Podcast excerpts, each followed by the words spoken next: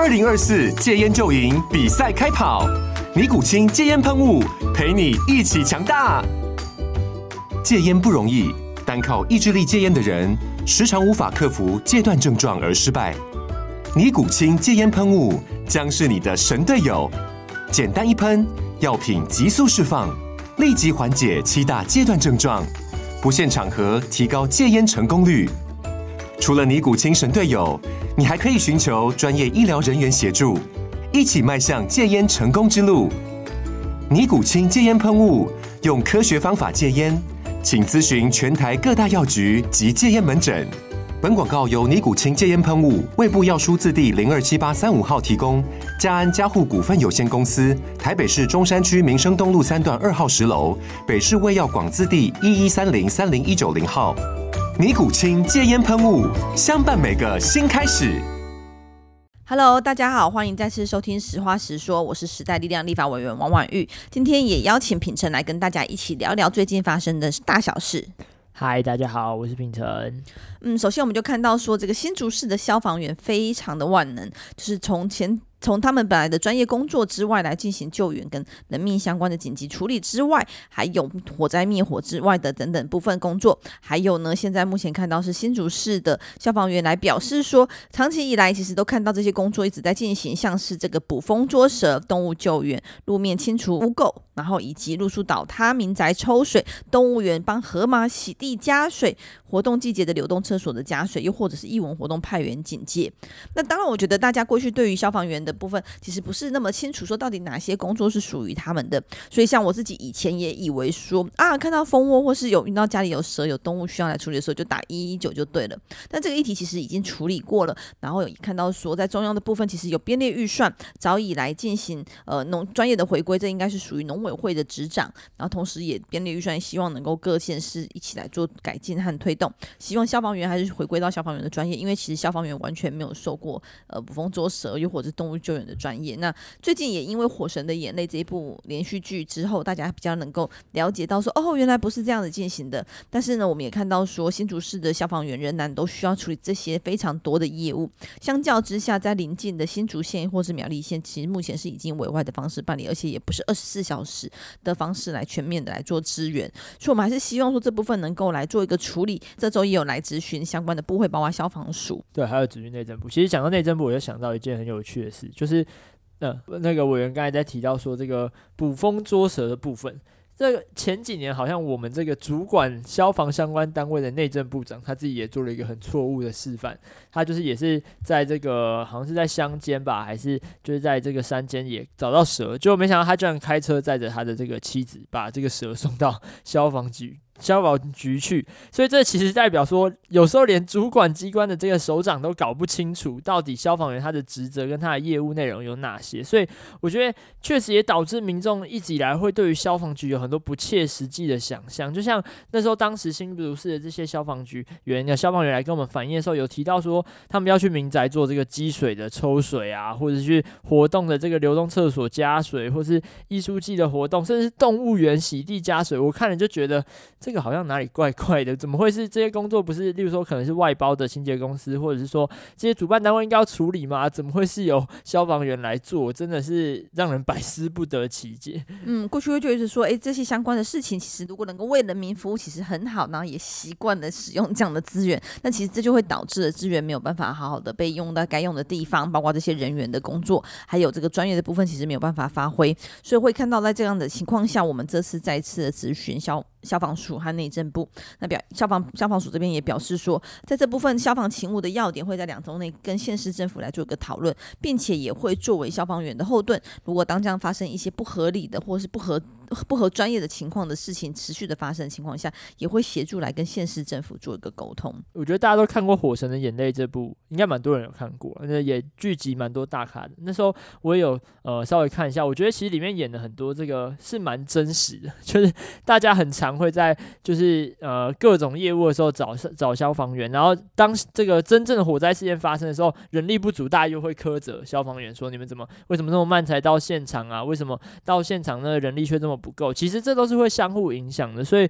我觉得，当然我们作为呃委员跟这个跟行政部会之间，我们要持续沟通。但我觉得这也是可能要跟大家说，就是说不要再把这些不切实际的想象加诸在消防员身上。那我觉得这也是大家要互相体谅的地方，就是资源既然是有限的，那我们在这些呃消防员，尤其消防员是一个非常高危险的一个职务，我们应该是要做他们的后盾，让他们在这个真正面对危机情况的时候，能够有足够的资源和人力去处理，而不是花费这么多时间在这些可能不是他们原本的业务上面。我觉得这是大家要一起，就是要有这样子的想法，一起来努力的。嗯，那《火神的眼泪》之前也推荐给大家，可以去看一看，因为我其实有一些朋友会看到说，哎，现在哪有那么离谱？消防员哪有在做这些事？应该没那么夸张吧？但是我觉得，其实真的进到立法院之后，发现他真的就是有八十七分的雷同，就是非常的荒谬，而且非常的辛苦，然后也觉得这真的是有点难以接受。好，接下来再看到的是，呃，双十二的时候，一十二月十二号的发发生这个万隆变电所的起火爆炸事件，而造成了双北地区的停电。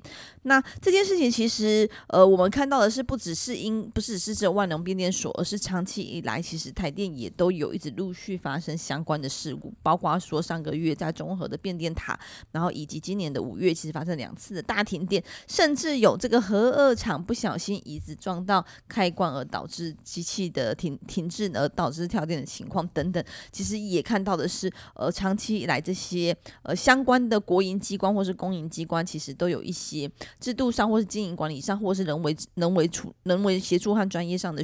的疏失，然后觉得这是非常的不应该。那但是呢，我们也同时看到的是，国民党会把这样子的议题认为说，但是跟跳电呃跟供电不足绝对有关系，所以我们应该来该核四。那我觉得是一码归一码啦，台电的这些螺丝松散的部分，该调整到位的部分，我们绝对会强力来给予监督，也要求他们即刻来做进行。那包括说这个万隆变电所的事情之后，呃。台电也有表示会来相关做盘整相关的设备，同一套设备使用这样的情况也会来并做检视，是不是有呃设备维修不佳的情况等等的部分。那我们还是觉得说，呃，有时候我们看待这些所谓民生的议题，不论是台铁或是台电，常常这样的发生这样的事故，好像从意外都慢慢变成的是常态，这其实非常的不应该，也非常的没有办法接受。有时候看那新闻推播，想说。台电跟台铁到底怎么回事？然 后一一天到晚都在上，就一天到晚都在上新闻，真的不是什么，这不是什么好事情。而且我觉得台电这件事情确实是必须要来做一个全盘的检视，因为其实因为我刚好在永和租房子，然后在我在一个脸书的社团就叫我是永和人，然后那个综合电塔因为差不多是在一个交界的地方，所以几乎每两三天就会有人去上面 po 文说又爆炸了，然后甚至那个爆炸这个这个太严重，就爆炸一开始爆炸之后影响到对面 seven 的那个里面在消费的这些消费者，然后大家都吓一跳，然后甚至有人就说：“诶，这个能不能搬走啊？”我觉得其实这个这样子的一个。台电这样子的一个状况，或者是经常出爆状况，确实会导致大家对于变电所啊，它本来就是一个邻避设施，会让大家更反感或是更畏惧。我觉得这都是有时候在政策实行上会出现的问题，或是我们在实际上呃现实生活中这些民生问题，其实会导致我们其实在做其他社会议题沟通的时候会更加的困难。就像大家好像就会觉得说，会不会是因为缺电，或是这个电不够，所以才会导致这些电台一直爆炸？其实这真的是没有什么关系，就好像说你家的水管或是这个集水器或是水塔，它出现一些故障，然后导致你家缺水，那就在想说这个水库是不是没有水？这这个连接性其实是很低的。就是其实当天呃台电有说明它的这个备转容量率是高达十二 percent 以上，就是它其实电没有不够，但是老旧的电网跟老旧的这些基础电力措施，如果说它不断出出现这种失误，就会让民众对于台电甚至是台湾这个电力稳固的情形产生很打上一个很大的问号。我觉得这都是台电它必须。要负起的责任，也是我们在这个必须要持续盯紧的部分。但是，我也我也必须要呼吁一下，就是很多人就。我，有我也就是国民党会拿这个来说，哦，好像这就代表说一定要盖合适，这完全是一个缓不济急的一个说法。因为你盖了合适，你至少要十年，现在计算都一至少要十年以上的时间，那总不可能等到十年后盖好合适了，然后我们再来考虑说，就是这个用电危机能够就是这十年内好像就仿佛不会再有这件事一样。所以我觉得一码归一码，我觉得我们公讨论公众议题的时候，还是不应该要把两者都混在一起谈。嗯，但是台电的确有非常多需要改善的部分，比如说这次呃造成事故的这个变电所万隆变电所附近的配电，其实就有一些问题。那刚刚也提到说，像配电所常常都会是一些邻避的措施，但是其实在这个地方，我们原本就有来做一个设计规划，来做一个处理。但是我们也看到，同时台电表示说，这是呃当地其实已经设置了，但是却未获得当地居民的同意，造成万隆配电变电所完工两年到现在仍然没有办法启用。那我们就觉得，哎，奇怪啊，为什么说呃他如果改变了之后，然后呃让他比较更安全，为什么大家不愿意来开，让他能够能够启用来动工？那实际上了解之后会发现说，呃这样子的做法其实是非常的草率，原因就在于说台电说他认为是居民不同意，但是居民这边的意见却表示说，这是因为之前呢、在做这个说明和沟通的时候，其实就是贴了一个公告，然后大家也搞不清楚说哦他到底是什么，根本不知道他其实是来做进行沟通这样的情况。所以我觉得这其实呃长期以来我们在看待这些公部门或是相关国营事业的时候，有时候在进行民众的沟通或是倡议或是合作和讨论的时候，其实都会呃。没有好好的落实，或是没有好好的这么有诚意，或是这么愿意谦虚的来跟大家一起做讨论。对啊，所以我们也才看到说，以这样的情况来看，它并不是居民不赞同，而是说居民跟台电的资讯不对等，以及说其实大家根本不理解说，说哦，原来那一次那个东西是拿来说明，然后是来沟通讨论，应该要落成决议的等等的情况，而造成这样资讯的落差。所以我觉得台电责无旁贷啦，就是面对这样的事故一再的发生，以及相关应的规划，也应该要让民众可以接受的沟通和协调的过程，也应该要积极来做一个处理。嗯、坦白说，我觉得觉得这个事情好像。也不是第一次，就是台电好像长期在跟这个 民众或者地方沟通上面会出问题。因为其实像教文委员会，我们有这个远能会，所以我们就会常常针对就是像核废料的问题。其实核废料一直说要从这个蓝屿迁出，就是低阶核废料储存厂要从蓝屿迁出。其实说谈到现在也过了好久一段时间，那台电都一直说这个还持续在沟通啊，或在对话啊，然后是选址成功，但地方不愿意。就是其实坦白说，呃，所有的这些基础电力措施都很容易。长期来说，在台湾社会当中是一种大家比较嫌恶的这个灵币措施，但当然也不是说这样的措施，呃，这样的设施就完全没有。呃，设置在地方的可能性，而是在这个沟通过程中，台电到底有没有这个诚意，或是甚至有没有诚信？就是常常我们会听到地方的声音是说，哦，他们其实来，然后就讲的跟真的做的都不一样，或是他们讲了一套，或是开了一个条件，然后最后呃盖好之后才发现，诶，这跟我们当初谈好的条件根本就不同啊！我觉得这是一个诚信问题，就是当你有这样的记录一再的被这些民众觉得说你是用欺骗、用欺瞒的方式，或是资讯不对等的方式来做这些事情的话，我觉得对地方民众来说，他们。的观感也会很不好，也会进而导致台电在很多措施的这些采取上面会遇到困难。我觉得这都是。这是一个我觉得台电长久以来都有的弊病了，也是我觉得我们就是在未来台电应该要再更注意的方向，否则就会一直重复这种老旧的这些基础设施出现问题，却没有新的设施即使盖好了，却也没有办法跟上来的状况。我觉得这都对于台湾整体的这个发电的稳定度来说会有很大的一个影响。嗯，同时也想补充一下这个数据，让大家做参考，就是说我们一直都觉得说台湾到底缺不缺电，然后我们从小我自己啊，就是会一直被灌输的教育说，哦，要随手关。灯冷气要调二十六度以上等等，应该应该做好节约用电。但实际上，我们真的了解台湾的用电情况，就会发现说，绝大多数的用电都是在工业和商业用电，他们才是真正的用电大户。如果单靠民生或住宅部分，其实能够节电的部分非常少。这也是过去我们一直在提到的是，当然，那电源的那电源的供给以及及电量的开发等等的部分是需要来努力的。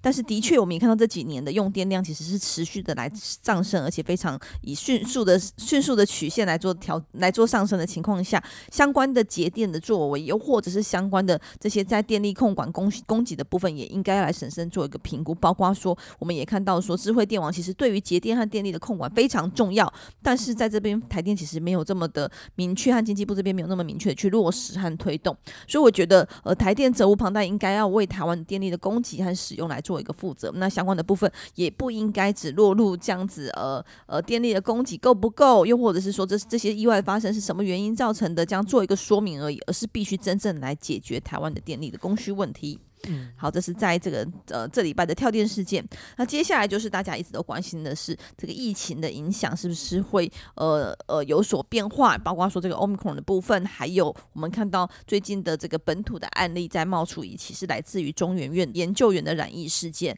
那我们在这个事件当中看到的是中研院的研究员染疫之后，回头来检视相关的规范，包括这些呃 SOP 啊，然后该操作的部分，啊、呃，还有窗。穿穿卸流程的穿卸这些防护装备的流程是不是有依照 SOP 来进行？以及说这个工作人员这些研究员在训练当中有没有通过相关的检核机制以后才能进到实验室来操作？那主要都是来自于说，目前现在这个个案是在目前的中研院的 P 三实验室的前助理染疫。那我自己在看待这件事情，我觉得当然我们很希望是这疫情能够有所控制，然后。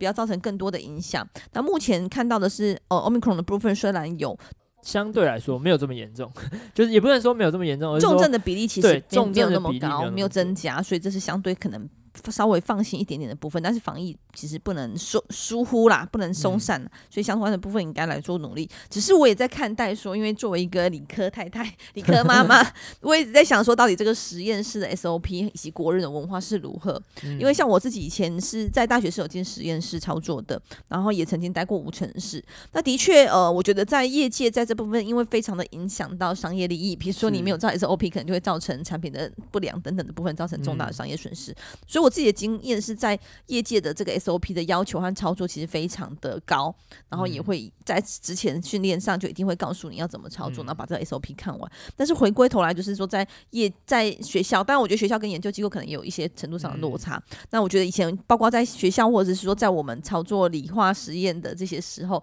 其实常常都是 SOP 有一套，但是有没有真正如我想，大家都有经历，其实都有一点点随便敷衍态度，觉得说啊差一点点没关系啦，还好吧这样。这样子的心态，其实我自己觉得，当然我这个我不像婉玉是理组出身的，虽然我是这个文组生，但其实我们大家也都有做过实验。其实高中的时候做实验也都会有，就是说你要遵守一些卫生的一些守则啊，或者是整个过程当中你必须要遵遵守一些基本的。规定，尤其其实它是一个 P 三实验室，就是因为之前我们在呃做这个，当时在做这个裁剪的这些数据跟量能的调查的时候，其实有稍微研究过，台湾的 P 三实验室其实很少，就尤其 P 三它是必须要符合一定标准的这个。规格，它能成才能成为 P 三实验室，所以其实我当时看到这个事情，后来其实蛮讶异，说发现他在其他的地方，就是当时有很多专家出来说，怎么会在好像是在门的这个手把啊，或者说在桌面上面，也就有裁剪到这个病毒的这个状况，那代表说，其实这个外泄的状况蛮严重，就是它的环境中也已经受到感染，其实。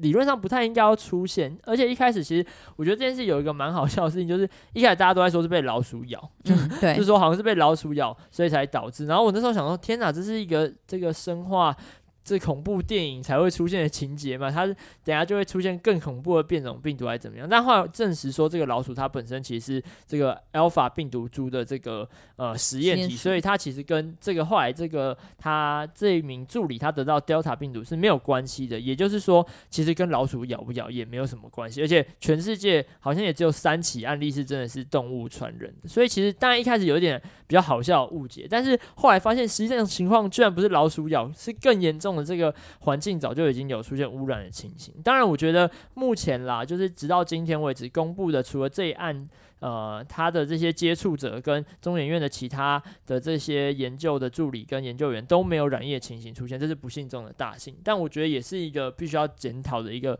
状况，就是怎么会我们这个呃这么严谨的这个 P 三实验室当中出现有这样的状况？我觉得这都是中研院跟疫情这些东西必须要谨慎去做调查的。嗯，是，所以调查的过程和这个检讨的部分非常重要。但是我觉得呃，同时也就是跟大家闲聊一下，就是我觉得国人对于这些呃操作上。的警戒或是在乎的程度，其实也很有进步的空间。那我觉得过去台湾人大家都会说啊，不要计较这么多啦，不用没有这么差，没有这不需要不需要计较到这么细，这样子的心态，我猜多多少少或许有关。那也不只是在刚才提到说实验室从小到大，我们在实验室的操作过程，其实有时候都不是这么的精准，或是这么的小心。而后来我们进到立法院之后，我觉得像在这个治安的议题上，也都是诸如此类发生。比如说没有带防护设备，没有戴安全帽，又或者是泰鲁格事件车子哦先。暂时停一下，而导致这样子滑下边坡之后的重大损伤。我觉得起初大家都都不是这么的认真或这么严谨的来看待，就觉得说，哎，还好啦，偶尔而已，然后其实没那么严重，不会发生什么事，不会对，没有这么倒霉吧，应该没有什么问题吧？